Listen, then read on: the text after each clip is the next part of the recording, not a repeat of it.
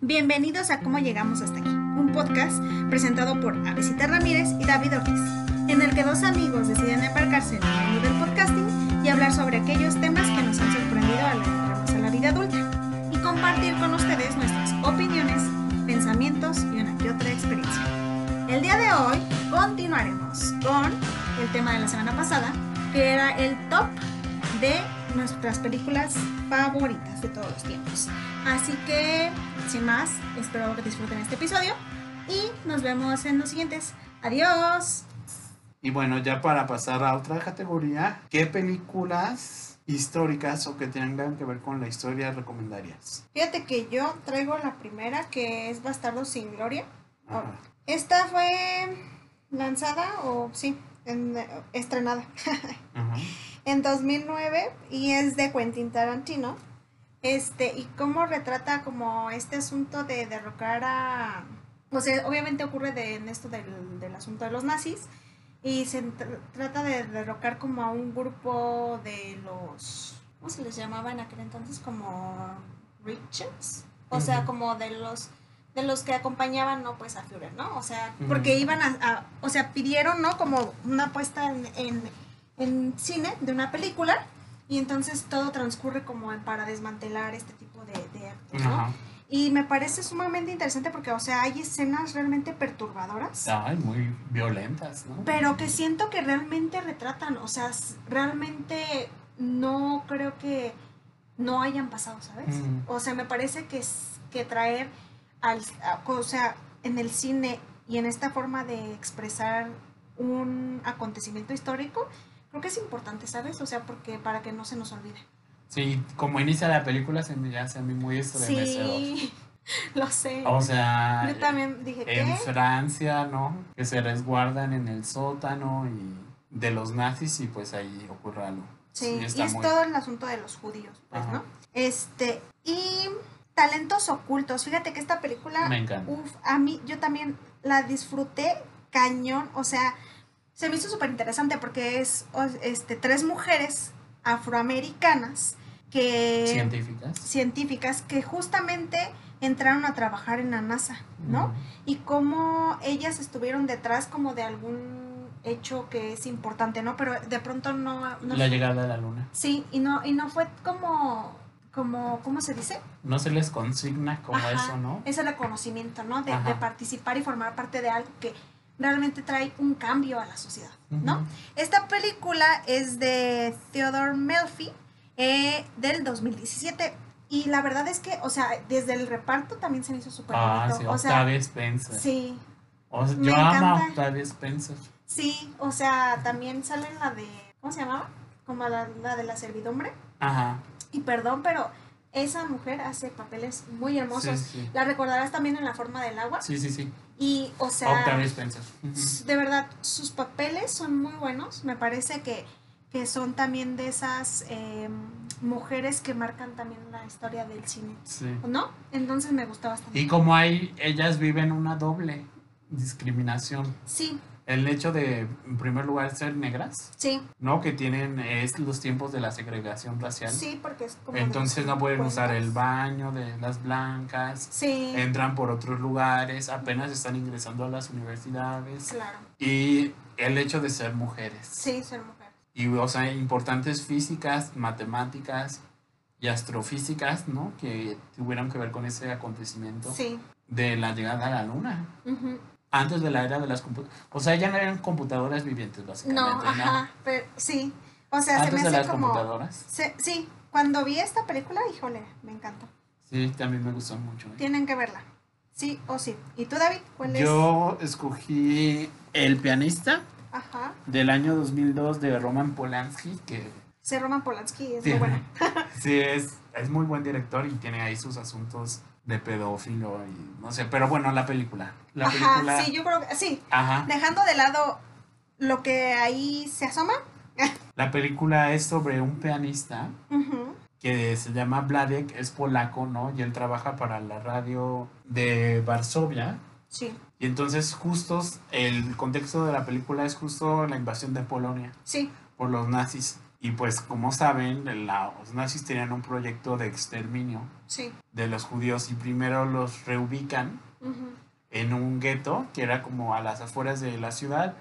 Toda la población judía la mandan ahí. El asunto es que era insuficiente el espacio, tenían restringido el dinero que ganaban y era terrible. Sí. El gueto es antes de los campos de concentración. Sí. Y toda la película transcurre en esto del gueto, ¿no? Ay, qué fuerte. Hay un momento en que la familia de Vladek se va a, pues ya se, no se van, sino los mandan a los campos, pero él se queda ahí Sí, con ayuda de unos amigos en el gueto, pero aún así es algo terrible. sí.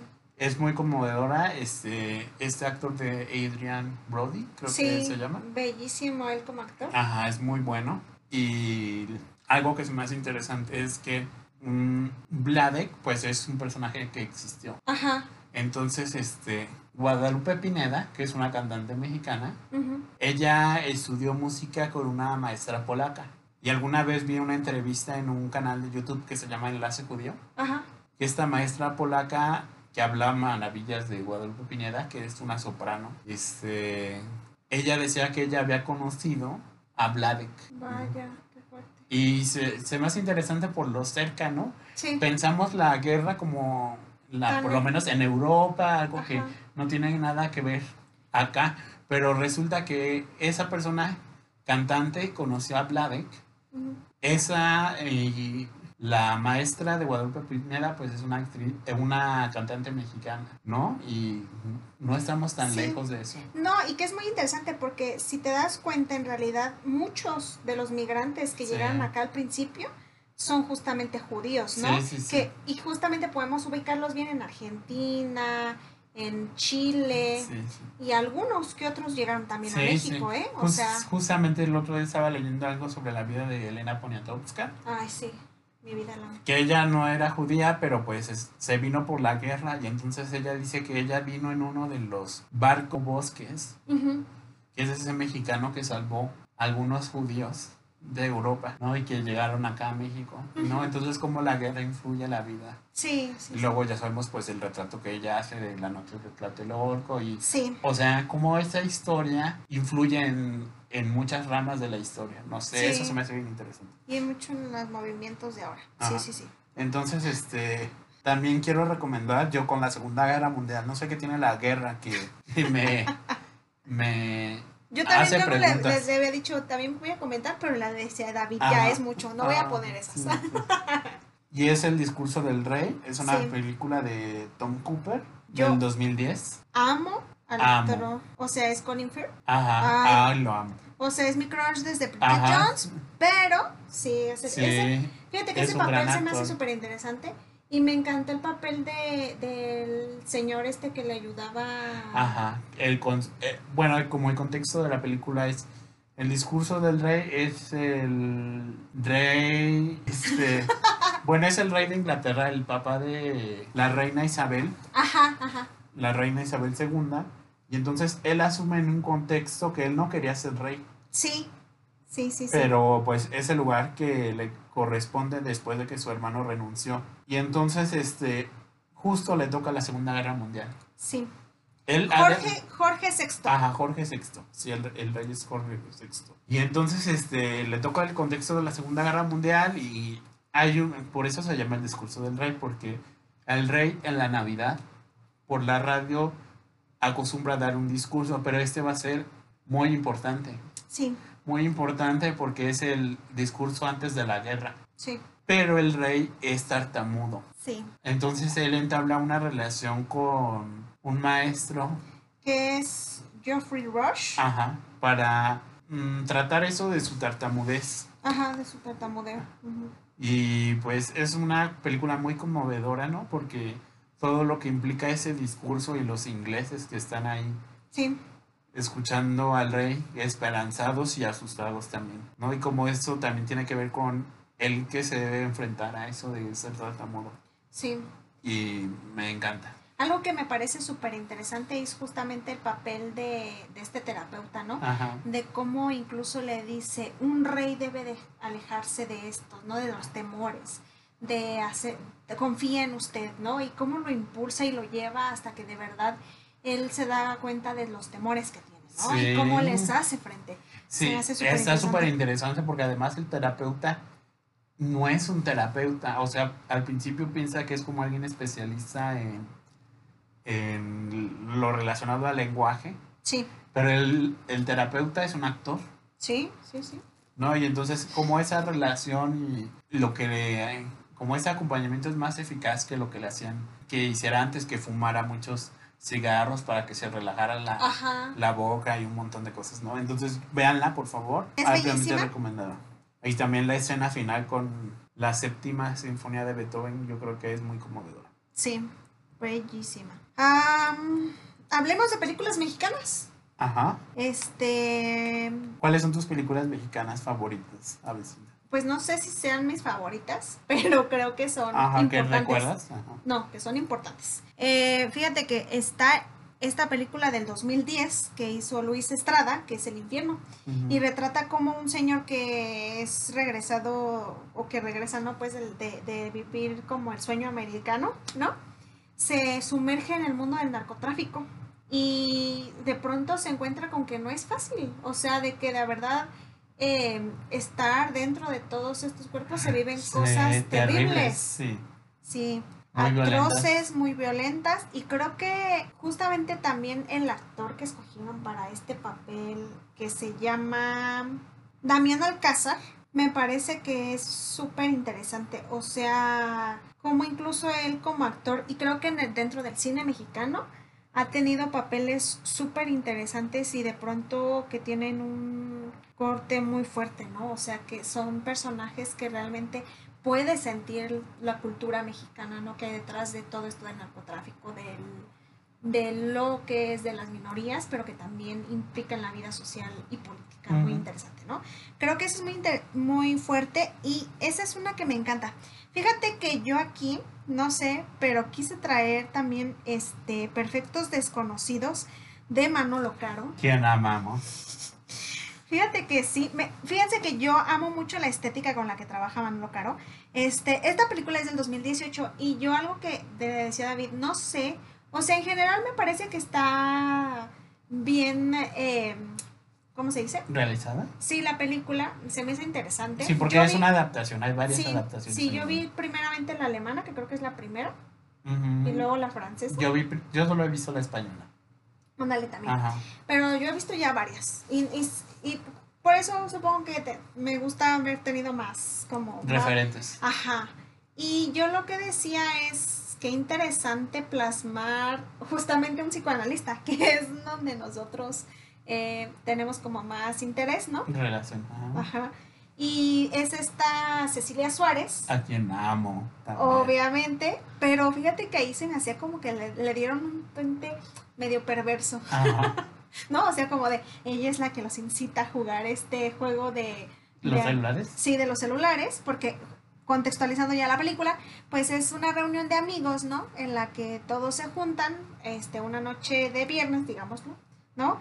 Este, van a disfrutar de la compañía, hay quienes ya están casados, otros que son parejas y viven juntos, el que es soltero y siempre promete llevar a su pareja, Ajá. Este, y creo que son los matrimonios, ¿cierto? Ajá. El matrimonio de la psicoanalista. Sí. Y el otro. Que por cierto es con uno de los bichirs. Y déjame decirte que personalmente, aquí, perdón, me encantan los bichir. Bueno, me gusta Demian. Ajá, Demian se me hace muy atractivo visualmente. Ajá. este, pero eso no es lo importante aquí. Yo una vez vi este un bichir en el teatro y me gustó. No me acuerdo cuál era. que sí son? Pero lo vi en La Dama de Negro. Y era muy buen actor, ¿eh? Son muy buenos actores los tres, porque son tres. Y están muy... Odiseo o Pichir era creo que yo Y son muy... O sea, no son como el visual atractivo como estándar. Clásico. Ajá, Pero tienen algo que visualmente atrae. Bueno, el punto es que sale uno de ellos ahí en la película también, junto con Cecilia Suárez. Y este, y entonces es como juegan entre ellos, ¿no? Este, como esta amistad después de tanto tiempo, ¿no? Entonces decían, si colocamos los celulares y si a alguien le llega una llamada o mensaje, pues lo, alguien más lo lee. Si es una llamada, lo pones en altavoz, ¿no? Y entonces me, es ahí sorprendente porque de pronto cómo se pueden llegar a comprender muchas cosas que surgen, ¿no? O sea, como Sí. que, que si los engaños, que si alguien ¿Cuántas se... cosas no ocultamos en el celular? O sea, que si cómo te llevas con tus amigos, etc., ¿no? O relaciones, porque ahí algo que, que era interesante es cómo se juega este sentido de el amigo que se destapa gay. ¿no? Y entonces ocurre algo ahí muy interesante y este es un spoiler importante y es justamente que se intercambian como los celulares. Y entonces uno de los que está casado se hace fingir como que es realmente él el gay. Y es súper interesante, ¿no? Porque entonces todo todo el mundo como le echa en cara de, tengo tantos años de conocerte y nunca me lo has dicho, ¿no? O sea, como por... Ajá. O sea, a mí me llamaba la atención como ese tipo de, de dinámicas, ¿no? De, es que tú pues siempre creí que me engañabas con fulanita, ¿no? Y fue como rarísimo, y, pero se me hace súper interesante. Ajá. No, no lo hagan, yo tampoco creo. No, No. tampoco me, gustaría que hicieran ese juego, la verdad. Pero en la Este, ficción está padre. Sí, estuvo palomero, Ajá. ¿no? O sea, Sí, me gusta. Debo decir que yo, a mí, de verdad, sigo amando los colores, las fotografías, o sea, cómo se escogen los planos y, la, y cómo escoge tan preciosamente todo Manolo Caro, que de alguna manera como que encaja, ¿sabes? Como que tiene una perfecta armonía y una estética muy bella. Entonces, Sí, me yo- encanta. A mí Manolo Caro muy bien. Sí, me gusta. Sí. ¿eh? y pues ese es un plus, pero no, o sea, no lo vamos a mostrar aquí, la Casa de las Flores. Entonces, si Ajá, ya lo vieron ubican. lo- o la ubican, es ese chico. O Elvira, te daría mi vida, pero la estoy usando. Que yo iba a comentar esa, pero ya otro Manolo Caro ya. Este, Ya basta. así que me decidí por una más antigua, Sí. clásica de Servando González, de 1968, y es la película de El Escapulario.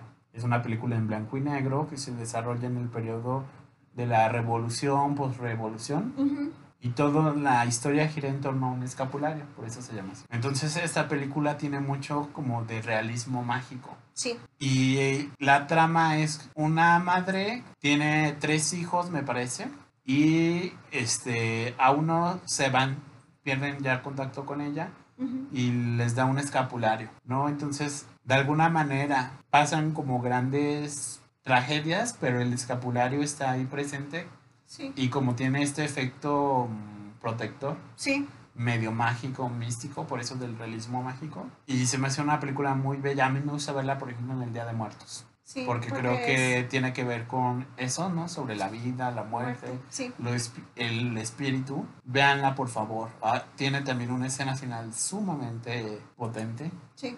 Sí, y todo esto la cuenta este, una, precisamente una mujer que está en su lecho de muerte porque su, pues, está, se lo cuenta a un sacerdote. Y el sacerdote le está dándolo como lo hizo de los Santos. santos óleos, ¿no?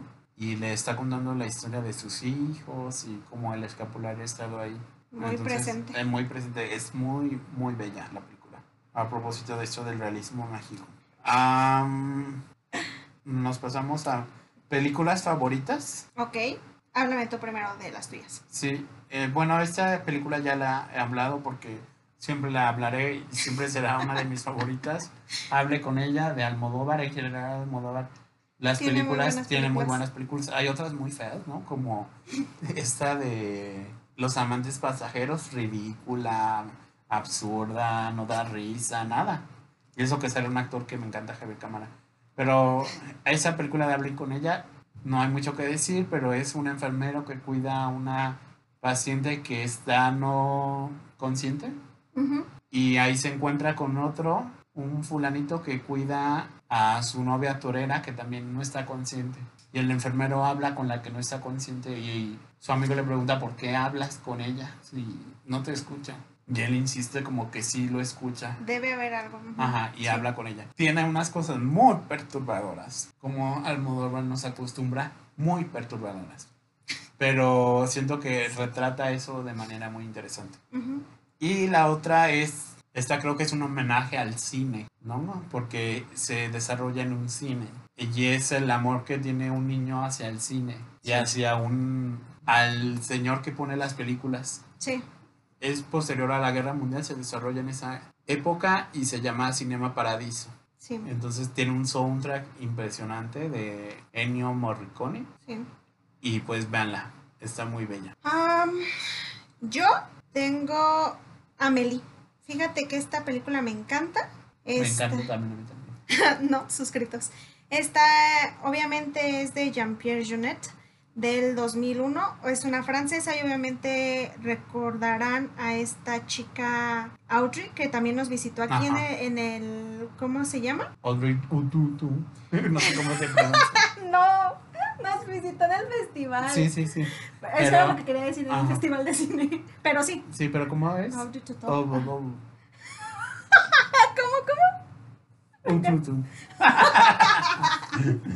Tampoco sabemos francés. No, no es cierto. Un poquito, ¿no? Este, Aubrey Toto.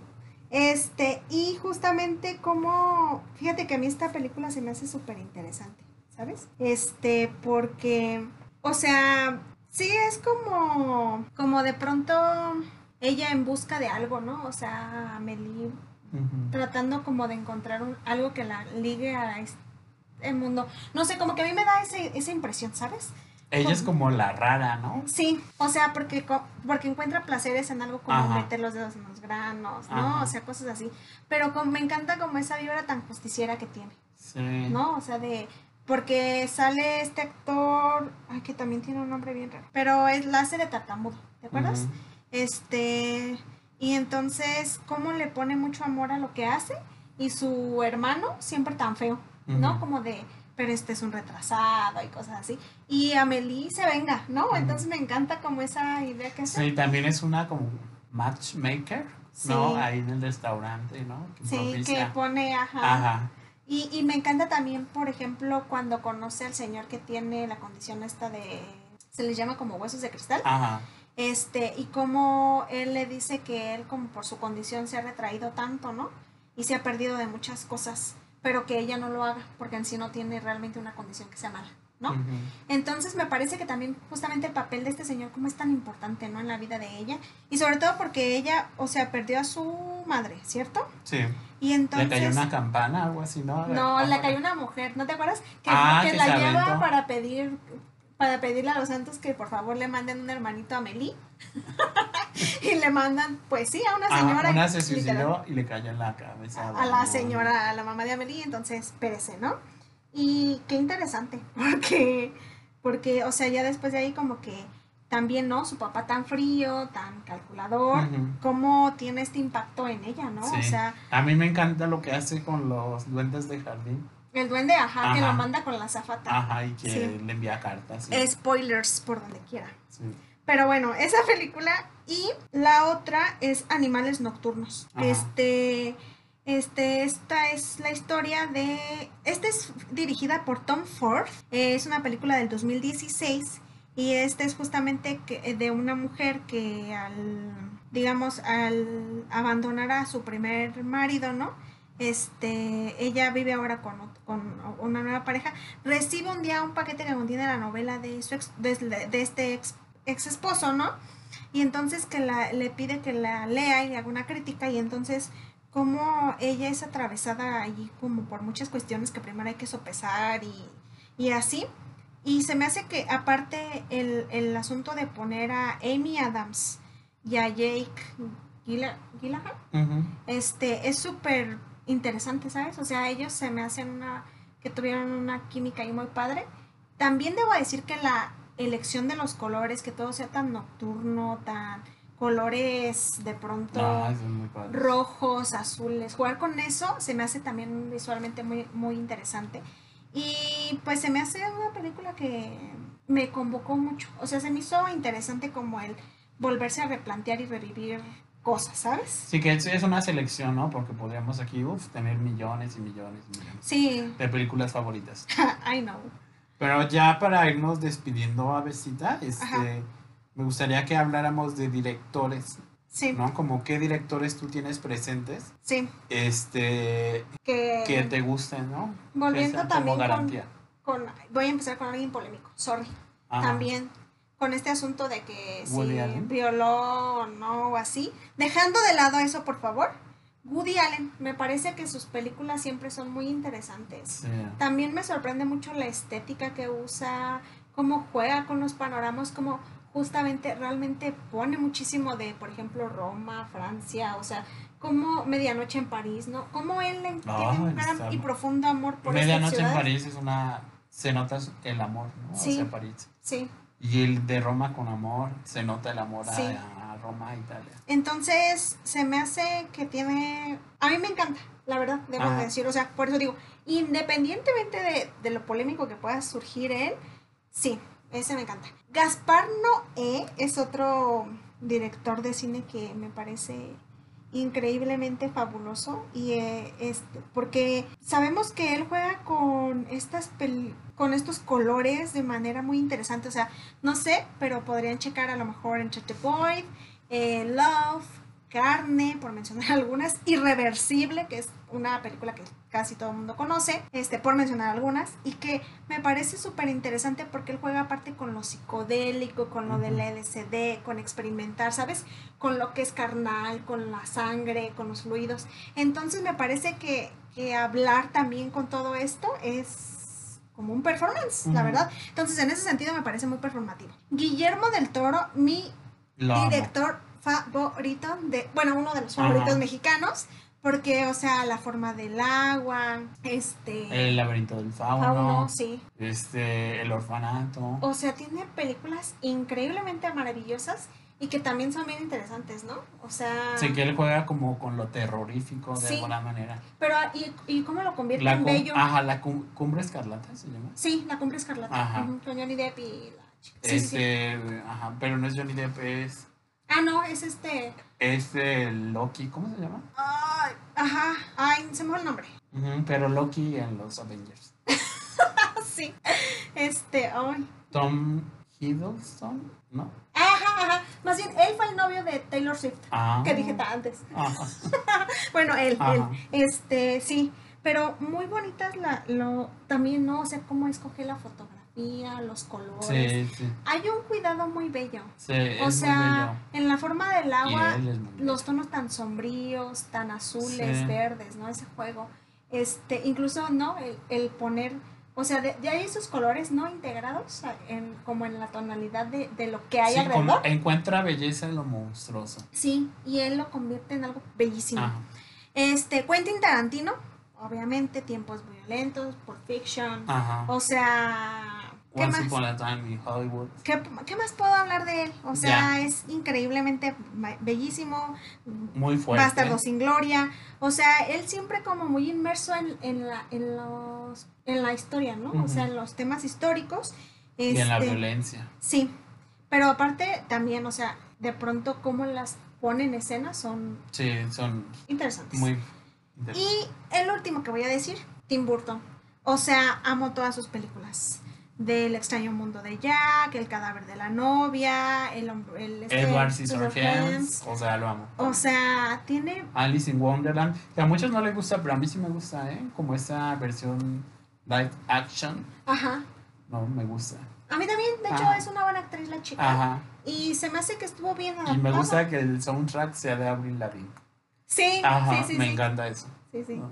Y aparte, o sea, Sí, me parece muy bueno. Fíjate que a mí sí me parece muy interesante más las películas eh, animadas que tienen, por justamente cómo em, la estética de los muñecos, o sea, tan, tan delgaditos, pero, sí, Frankie Winnie, que también es muy bonita, este, se me hizo muy interesante. Sí, sí, sí. ¿Tú qué? Directores. Ajá. Pues yo, hacia ya se habrán notado, Pedro Almodóvar. Sí. Es uno de mis directores que sé que puedo acudir y seguramente encontraré algo muy interesante, muy perturbador, ¿no? Sí. Y este retrato de la España como underground, ¿no? Como de la España marica, de la España mujer, de la España este, marginada, ¿no?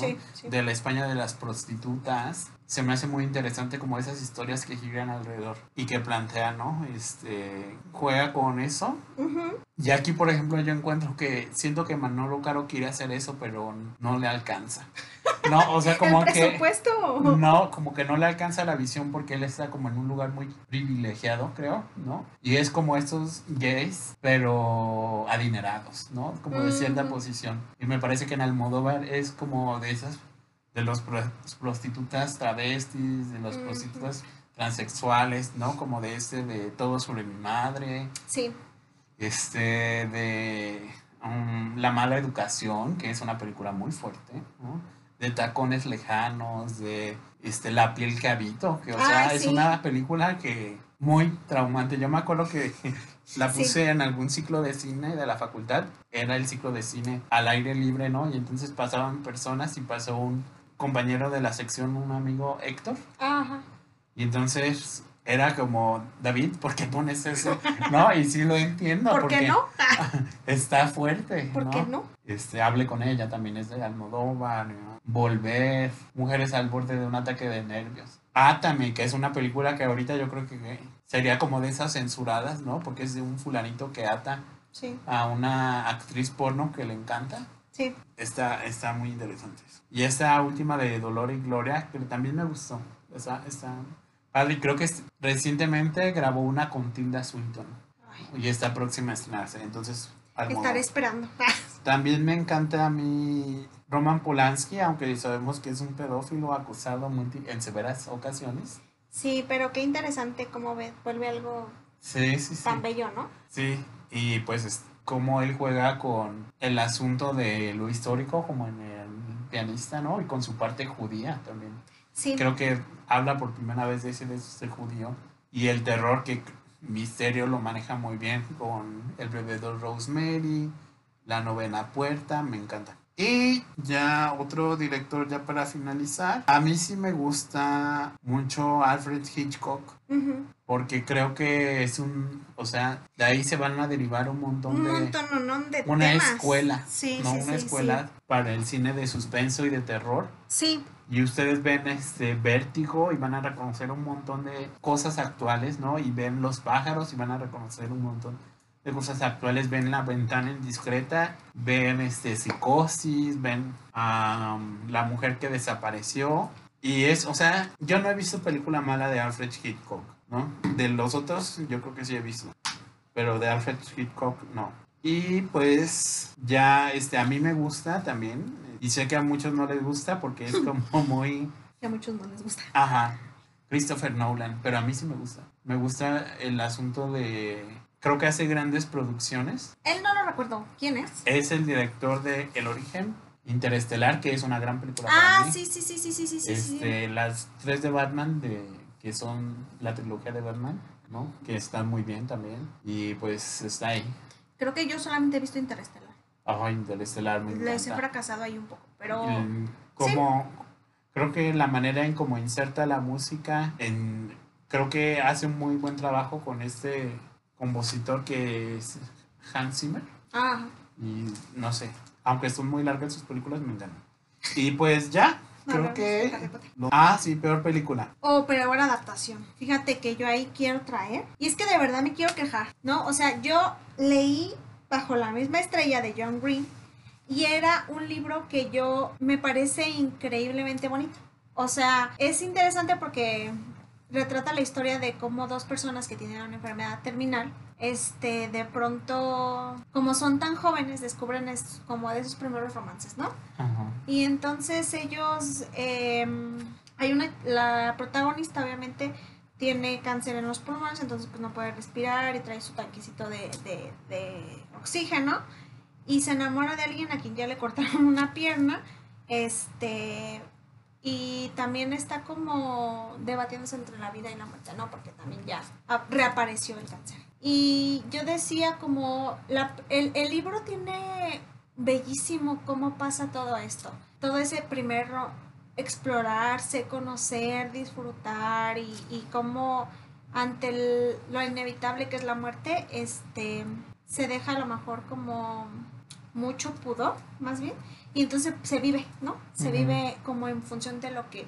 de algunos placeres que ellos quieren dejar o cosas, sueños y, y como cosas que quieren hacer antes de. ¿no? Y, y, me parecía bellísimo, pero fíjense que anécdota, medio no anécdota, yo cuando fui al cine a ver esta película, o sea, yo decía como, hay muchas, o sea, sí lloré también porque me emocionaba mucho la, la, idea de verla, pero la verdad es que no, o sea, no me gustó, no, a pesar de que me parece muy buena uh -huh. la elección de... Casi. Sí, de Shailene Walden y Ansel Elgort, pero no, o sea, perdónenme, pero no, o sea, se me hace terrible que realmente arruinaron una película bellísima, digo, un libro bellísimo, y entonces, ¿qué? ¿No? ¿Sabes? Me, me quedaron a ver mucho.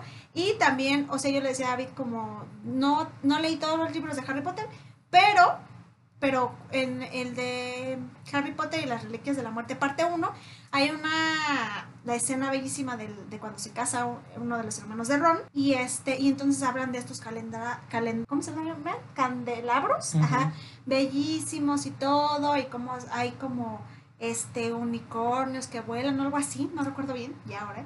Pero, o sea, cuando ves la película, pues no es muy difícil eso. retratar toda la magia, ¿sabes? Entonces yo decía como hasta dónde a lo mejor están los límites del también del cine. Sí, sí, sí, sí. Y a propósito eso de las malas adaptaciones, y yo sigo con mi Frankenstein, pero ustedes lean por favor Frankenstein y se van a dar cuenta de la joya que nos es mal transmitida por la cultura, ¿no? Sí. Y yo no he visto ninguna película de Frankenstein que le haga justicia a la obra de Mary Shelley. Mary Shelley. Sí. O sea, más bien los fragmentos que se narran de Frankenstein en la película de Mary Shelley están mejor hechos, ¿no? Que, que la, la propia película. Ajá, que las películas de Frankenstein. Sí, sí, sí, sí, sí. O sea, yo no he visto esa de la más antigua de uh, igual está interesante, pero yo no he visto esa. Pero todas las actuales contemporáneas están espantosas. Sí. O sea, espantosas. Incluso espantosas. se me hace como que hasta complejizan a, a Frankenstein, pero en el sentido como muy humano.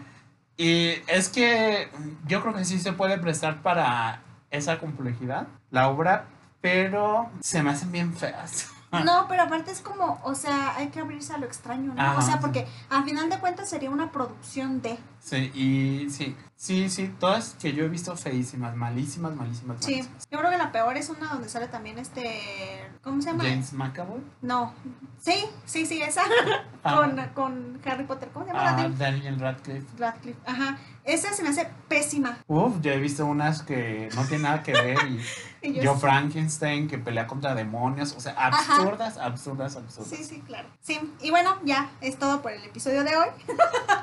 porque, hello, si llegaron hasta este punto queremos agradecerles de verdad porque nos escuchan fielmente los viernes Semana o- semana. o semana a semana. Y que aparte sí hemos visto que algunos han seguido nuestras recomendaciones. Ah, sí. Y qué padrísimo que de verdad Y hemos recibido las Sí, también, y entonces nos también padre. Muchas gracias. Gracias a nuestros escuchas de verdad por estar para nosotros semana a semana. Y nos vemos en siguientes episodios.